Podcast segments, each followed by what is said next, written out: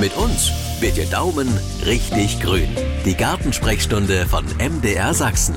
In der App der ARD Audiothek und überall da, wo es Podcasts gibt. Bei mir im Studio ist Helma Bartolomei. Es geht um Ihre Pflanzen und äh, ja, der Herbst ist ja im vollen Gange. Denken viele schon drüber nach, alles winterfest zu machen. Haben Sie schon zugeschlagen, winterfest gemacht? Also erstmal schönen guten Tag. Leider noch nicht oder vielleicht auch ganz gut, dass es noch nicht so ist. Also es gab ja schon mal so ein bisschen kältere Temperaturen und dann waren wir wie so viele andere Gartenfreunde auch so ein bisschen in Panik. Muss das jetzt alles schnell auf einmal sein mhm. oder nicht? Wir haben aber jetzt schon die Kübelpflanzen Richtung Winterquartier schon etwas näher gerückt zur Tür und ähm, es ist schon verschiedenes so ein bisschen, dass man versucht, so ein bisschen was in die Wege zu leiten, dass man dann schnell hantieren kann. Aber im Moment sieht es ja teilweise noch ganz hübsch aus. Also wir sind da, hängen da noch ein bisschen hinterher. Ja, was gehört denn eigentlich alles dazu, wenn man seinen Garten winterfest macht? Mhm. Naja, es sind sicherlich diese ganzen Kübelpflanzen, was jetzt alles wirklich kein Frost verträgt, dass man das wirklich dann ähm, reinräumt, beziehungsweise dann mal guckt, die Kübelpflanzen, die leichten Frost vertragen, eben schon in die Nähe rücken des Winterquartiers, vielleicht ein bisschen Fliese in der Nähe behalten. Dazu gehört die Wasserfässer leer zu machen. Dazu gehört Pflanzen, die jetzt noch offen stehen, einzupflanzen oder einzusenken in die Erde. Dazu gehört die Fragen, was mache ich mit dem Laub? Also dort wäre es immer schön, dass so viel wie möglich wirklich im Garten drin bleibt, was man gut nutzen kann. Dann gehört dazu nicht unbedingt immer so dieses penible Sauberputzen, wie man immer denkt. Also viele kehren ja Laub wie verrückt und räumen alles raus und schneiden alles runter. Das ist es aber gar nicht unbedingt. Das ist eher so, dass man dann mal gucken kann, wo gibt es Möglichkeiten, auch mal vielleicht ein paar Triebe stehen zu lassen, bei den Stauden beispielsweise, dass eben zum Beispiel Insekten oder Kleintiere sich verstecken können. Gucken, wie sieht es mit der Bodenabdeckung aus. Also es gibt da doch ganz gut zu tun. Ja, ich wollte auch gerade fragen, wir haben nämlich so einen süßen Igel im Garten. Was kann ich in dem jetzt Gutes tun? Naja, der berühmte Laubhaufen eigentlich. Ja? Also wirklich so, dass man schaut, irgendwo in der Ecke, wo es sehr, sehr schön ruhig ist, wo es vielleicht ein bisschen geschützt ist, ähm, dort einen Laubhaufen praktisch anzubringen. Also wir bauen ja immer oder kaufen große Igelburgen und große mhm. Insektenhotels und so weiter. Aber eigentlich ist ja unser Garten das Hotel schlechthin für all unsere Tierchen. Also muss man manchmal gar nicht so riesigen Aufwand machen. Also eine geschützte Ecke ist schön, Laub ist schön. Man kann natürlich schon gucken, dass man vielleicht auch an einem Baum vielleicht ein paar Bretter mal anlehnt und das ein bisschen schützt praktisch, dass das ein kleines bisschen auch Nässe geschützt ist. Das nimmt er ganz gerne an. Manchmal wohnen die aber auch unter irgendwelchen ähm, ja, Unterständen praktisch, wo da ein bisschen Laub reingeflogen ist. Mhm. Also das ist alles so was, was möglich ist. Der Reisighaufen, die Benjesäcke, da versteckt er sich manchmal ganz gerne drunter. Ja, unser hat sich letztes Jahr in, äh, hinter einem Abflussrohr, also ein Regenabflussrohr ja. versteckt. Da hatte sich auch Laub gebildet, wie ja. so ein Knäuel. Und da war er dahinter auf einmal. Ja, ich hatte das auch schon bei, bei Leuten im Garten. Ich habe dort einen Laubhaufen gehabt, hinter Mülltonnen tatsächlich. Und ich denke noch so, na ja, das war im Frühjahr wirklich, jetzt räumst du den Laubhaufen weg. Zum Glück bin ich nicht draufgetreten, weil da war der Igel auch drin. Ja, jetzt gehen wir mal schnell ans Telefon. Da wartet nämlich schon die ganze Zeit jemand auf uns. Hallo, hier ist MDR Sachsen.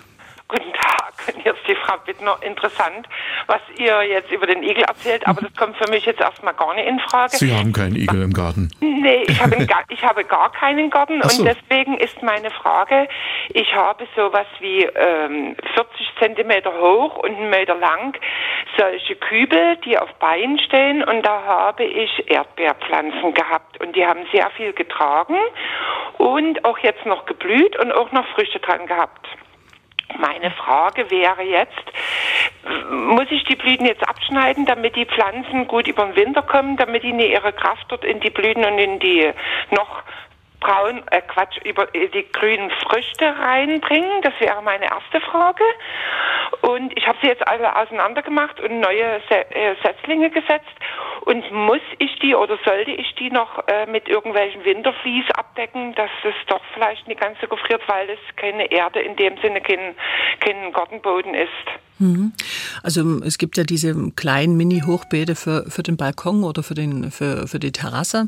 Eben das Hochbenische, ich kenne das auch.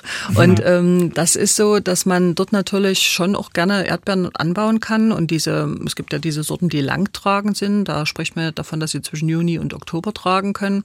Und je nachdem, wie die Witterung ist, geht das teilweise auch noch relativ weit raus. Jetzt ist gerade zum Beispiel noch ziemlich warm. Ich hatte jetzt bei jemandem Bilder gesehen im, im, im Status, die hatten Erdbeeren also gerade frisch noch beim Balkon gepflückt mhm. mit so einer, mit so einem Deckel.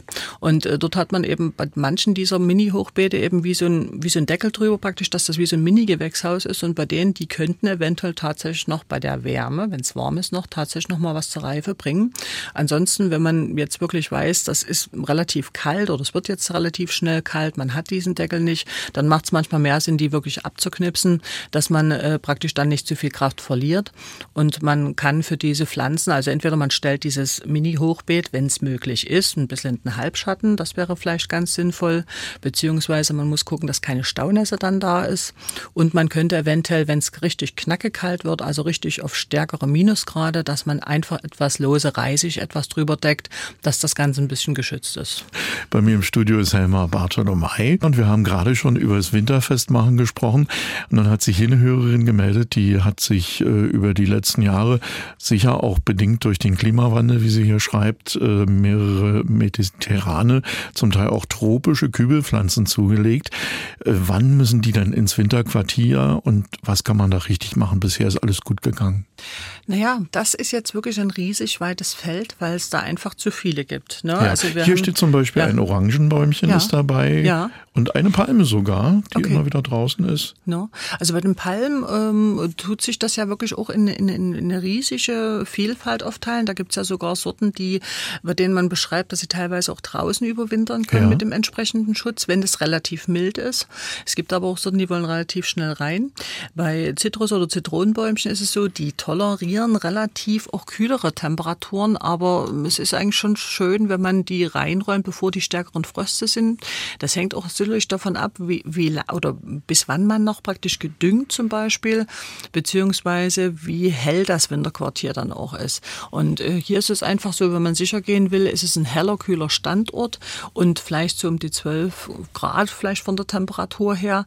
Und ähm, dann würde ich sie wirklich mit den ersten Frösten dann reinräumen tatsächlich. Und es gibt die Pflanzen, die eben wirklich, also nicht viel oder überhaupt keinen Frost vertragen. Da denke ich zum Beispiel an die Engelstrompete, die haben schnell Schäden, wenn da ein Frost drüber geht. Wiederum der Oleander ist relativ tolerant oder auch der echte Lorbeer, wenn der also irgendwo etwas geschützt steht, dann ähm, können die also auch draußen bleiben, wenn es mal so ein, zwei, drei, vier Grad minus sind. Also das sind die auch relativ tolerant. Dann habe ich eine Hörerin aus Chemnitz, die möchte gern wissen, wie sie ihr Wandelröschen, steht zurzeit im Kübel auf dem Balkon, am besten über den Winter bekommt. Mhm. Na, das ist eine Pflanze, wo man auch reinräumt mit den ersten Frösten und äh, dort ist es so, dass ein Standort da ist, der also schon möglichst auch kühl ist und die werfen meistens das Laub ab, wenn das jetzt nicht optimal ist und man hat dort wirklich so, dass man dann sehr zurückhaltend mit dem Gießen ist, das heißt also sehr zurückhaltend, wenn die Pflanze jetzt das Laub nicht mehr hat, weil sonst ist die Gefahr, dass sie praktisch dann schimmelt oder fault im Wurzelbereich. Also es muss immer mal kontrolliert werden, dass der Ball nicht vertrocknet sozusagen, aber es sollte dann mäßiger gegossen werden.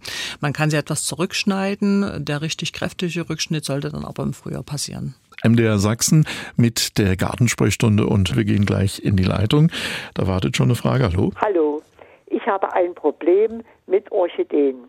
Ich habe ein Fenster, wo ich immer gern Orchideen habe. Aber leider sind diese immer mit Schmierläusen befallen. Die Schmierläuse, die sind am Stängel, die glänzen dann. Ich habe gesprüht schon mit allen möglichen. Es hilft nichts. Was ist an dem Fenster verkehrt? Oh Gott, das ist jetzt schwierig zu beantworten, weil erstmal ist es natürlich schon so, dass die Orchideen ja nicht alle das Ganze gleich haben wollen, was jetzt die Lichtverhältnisse angehen, was jetzt die Wassergaben angehen. Und ähm, oft ist es ja schon einfach am normalen Wohnzimmerfenster wirklich diese schmalen Fensterbretter und dann vielleicht die Heizung drunter. Das ist also meistens diese trockene Raumluft, die ein großes Problem äh, mit sich bringt. Zum anderen zu dunkle Standorte, aber auch zu, zu intensiv sonnige Standorte. Und man kann natürlich schon gucken, dass man, wenn man jetzt einsprüht, die Pflanzen, dass man dann wirklich auch mal mit, mit kontrolliert, die Töpfe, die Fensterbretter, die Kanten von den Fensterbrettern, die Fensterrahmen, also alles das mal mit angucken und äh, dann natürlich vielleicht auch überlegen, ob man dort äh, vielleicht auch einmal öfters übersprühen kann. Gucken, dass die Pflanzen nicht unter Stress geraten, wenn es zu viel Wasser zum Beispiel ist oder wenn die Pflanzen jetzt vielleicht auch unter Nährstoffmangel leiden oder vielleicht auch zu klein gewordene Töpfe, alles sowas könnte eine Rolle spielen. Ja, Die Hörerin hatte eben gerade ihre Frage ja gereimt. Ich habe ein Problem mit Orchideen. also das müssen Sie jetzt nicht machen, wenn Sie eine Frage haben. Äh, hier kommt eine rein. Ich würde gern mal unsere Gartenexpertin befragen, ob man nach der Kartoffelernte auf dieser Fläche Kräuter und Pfefferminze anbauen kann oder ob das eher nicht so gute Idee ist. Hm. Also wenn die Lichtverhältnisse gut sind, äh, könnte man durchaus ähm, auch eine Pfefferminze anbauen. Also die Pfefferminze, je nach Sorte, die wollen ja nicht unbedingt so eine ganz intensive Hitze und so einen ganz trockenen Boden haben. Äh, da muss man dann gucken, ob das von den Bedingungen dorthin haut. Ansonsten äh, sind natürlich Kräuter möglich. Also gerade man kann jetzt in diesem mehrjährigen Bereich jetzt sich schauen, also zum Beispiel Liebstöckel und solche Dinge. Aber auch der einjährige Bereich fürs nächste Jahr wäre eventuell möglich. Die Kartoffel gehört ja schon mit zu den stärker zerrenden äh, Pflanzen, äh, tun den Boden noch relativ gut lockern. Das heißt also, man kann dort sicherlich auch gut pflanzen. Kommen wir mal zur nächsten Frage, die kommt aus Chemnitz. Mein Blaubeerstrauch im Garten, der hat im September zweimal Früchte getragen. Die werden ja nicht mehr reif. Äh, was mache ich jetzt damit? Soll ja im nächsten Jahr wieder schöne Früchte geben an demselben Strauch. Mhm. Also es gibt, gibt ja diese zweimal tragenden Sträucher und ich muss sagen, wir haben auch so einen und ich habe eigentlich die gleiche Erfahrung gemacht. Also bei uns schafft er das auch nicht ein zweites Mal so reichlich praktisch zur Frucht zu kommen mhm. und ich lasse das aber jetzt einfach. Also das eine oder andere wird jetzt vielleicht noch so ein kleines bisschen eine Reife erreichen durch die Witterung und das eine oder andere holen sich dann die Vögelchen. Alles gut. Was nicht ist, fällt dann ab. Ja, jetzt gehen wir nach Penich. Da wartet die nächste Frage auf uns. Muss man im Winter noch die Beete im Garten umgraben oder ist das nicht mehr notwendig? Ich möchte hier die Hörerin wissen. Mhm. Also wenn man ähm, so ein bisschen nach dem naturgemäßen Gärtnern äh, geht, dann ist natürlich der Gedanke, dass bei diesem groben Umgraben, also das kennen ja die viele noch, die also schon den Opa haben Gärtnern sehen, mhm. dass der praktisch immer grob umgegraben hat, damit der Frost praktisch dort äh, diese Klumpen quasi per Frostgare aufsprengt. Und ähm, da lagen die Beete offen mit diesen groben Schollen sozusagen. Und heute ist eigentlich der Gedanke, dass man bei diesem groben Umgraben ja so ein bisschen das Bodenleben durcheinander bringt. Also die die siedeln sich ja irgendwo an im Boden, praktisch die einen weiter oben, die anderen weiter mhm. unten und das bringt man so ein bisschen durcheinander. Dazu kommt durch ständige Windbewegung, durch ständig Sonne, hat man natürlich dort auch ein Austrocknen des Bodens und eine bisschen Verschlechterung der Bodensituation. Und da ist der Gedanke vielleicht eher zu arbeiten mit Gründüngung oder mit Bodenabdeckung, also gerne auch Laub mit einbringen, wirklich auch Gründüngungspflanzen praktisch auf der Fläche zu haben, die also Nährstoffe sammeln, vielleicht auch eine Bodenlockerung machen. Und äh, die kann man dann eben wieder mit einarbeiten arbeiten. Und das wäre eine Alternative. Man äh, kann natürlich dann auch eine Lockerung machen, zum Beispiel mit Sauzahn oder mit einer Gartenkralle, beziehungsweise dann im Frühjahr, bevor man eben wirklich dann neu anpflanzt, praktisch dann die Bodenbearbeitung. Aus Schlettau, da hat uns auch eine Frage erreicht.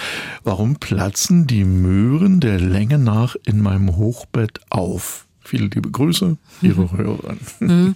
Ja, so ein oft platzender Früchte haben wir ja bei verschiedenen Sachen. Also viele kennen es von den Radieschen oder vom Kohlrabi. Wir hatten es dieses Jahr sogar mal bei Tomaten. Und äh, das hing teilweise wirklich zusammen mit einer Schwankung bei der Bewässerung. Also nach einer trockenen Phase plötzlich war wieder mehr Wasser zur Verfügung und da kann das eben aufplatzen. Dann habe ich hier ganz aktuell noch eine Frage von einer Hörerin aus Leipzig reinbekommen. Liebe Frau Bartolomei, ähm, ich habe einen kleinen Apfelbaum der Sorte Elster. Er hat am unteren Stamm verletzte und auch schaufige Stellen. Dort siedeln sich auch immer wieder Blutläuse an und bilden einen weißen Pflaum. Mhm. An anderen Stellen im Baum, auch an anderen Stellen treten sie auf. Kann man was dagegen tun? Ich möchte das Bäumchen gern stärken, damit es uns viele gesunde Äpfel schenkt. Mhm. Na, solche grindischen Stellen ähm, sind, könnten ein Hinweis sein auf, auf Obstbaumkrebs, der ja auch mit verursacht wird durch diese Blutläuse. Das sind ja so watteähnliche Erscheinungen, Aha. nicht zu verwechseln mit den Flechten. Äh, und bei diesen watteähnlichen Erscheinungen, wenn man das zerdrückt auf dem Papier, sieht man das eben so rötlich, deswegen Blutlaus. Und man kann natürlich schon versuchen, praktisch, wenn es ein kleiner Baum ist und sehr übersichtlich, dass man das versucht wirklich abzubürsten mit einer Stammscharre und äh, dann vielleicht auch einzelne Stellen Stellen, wenn es einzelne Stellen betrifft, mal auch was rausschneiden, nur wenn es einzelne Äste sind. Man kann aber auch teilweise versuchen, mal mit ähm, einem Pinselchen praktisch dann mit, ähm, mit einer Kräuterbrühe oder mit, mit so einer ähm, Mischung praktisch dann auch mal einzupinseln. Mhm, wenn das, das am Ende gut gegangen ist, fragt die Hörerin, äh, kann man noch etwas tun, dass der Baum sehr stark und äh, äh, gut zu sich kommt, zum Beispiel Düngen, Mulchen mhm. oder mit einem Stammanstrich? Mhm. Also es ist natürlich schon so, dass wir versuchen, die optimalen Bedingungen zu schaffen. Wenn es ein kleiner Baum ist, dann würde ich schon schauen, dass das Gras nicht zu hoch, zu weit ranwächst oder auch größere Bepflanzungen nicht unter dem Baum da sind. Es ist gut, dann auch eine Bodenverbesserung zu machen. Es wäre gut, dann auch mal zu gucken, wie sieht's mit der Bewässerung aus, was macht der pH-Wert, wie sieht die allgemeine Düngung aus. Der Schnitt ist wichtig. Das ist das, was man eigentlich machen kann. Und man kann Pflanzenstärken natürlich auch arbeiten. Also viele setzen ja schon diese Brühen ein, wie Brennnesselbrühe, Ackerschachtelpalmbrühe und so weiter. Kann man mit zusätzlich nutzen auf jeden Fall. Und die Stammgröße oder Baumgröße entscheidet sich natürlich schon nach Sorte und nach Veredelungsunterlage und was hat vorher gestanden, ist Wurzelkonkurrenz da und so weiter. Die nächsten Gartenfragen werden in 14 Tagen beantwortet. Für heute vielen Dank an Helma Bartolomei. Gerne. Das war die Gartensprechstunde von MDR Sachsen. Und wenn es nach der Gartenarbeit irgendwo zwickt, hören Sie doch auch mal in unsere Hausarztsprechstunde rein. In der App der ARD Audiothek.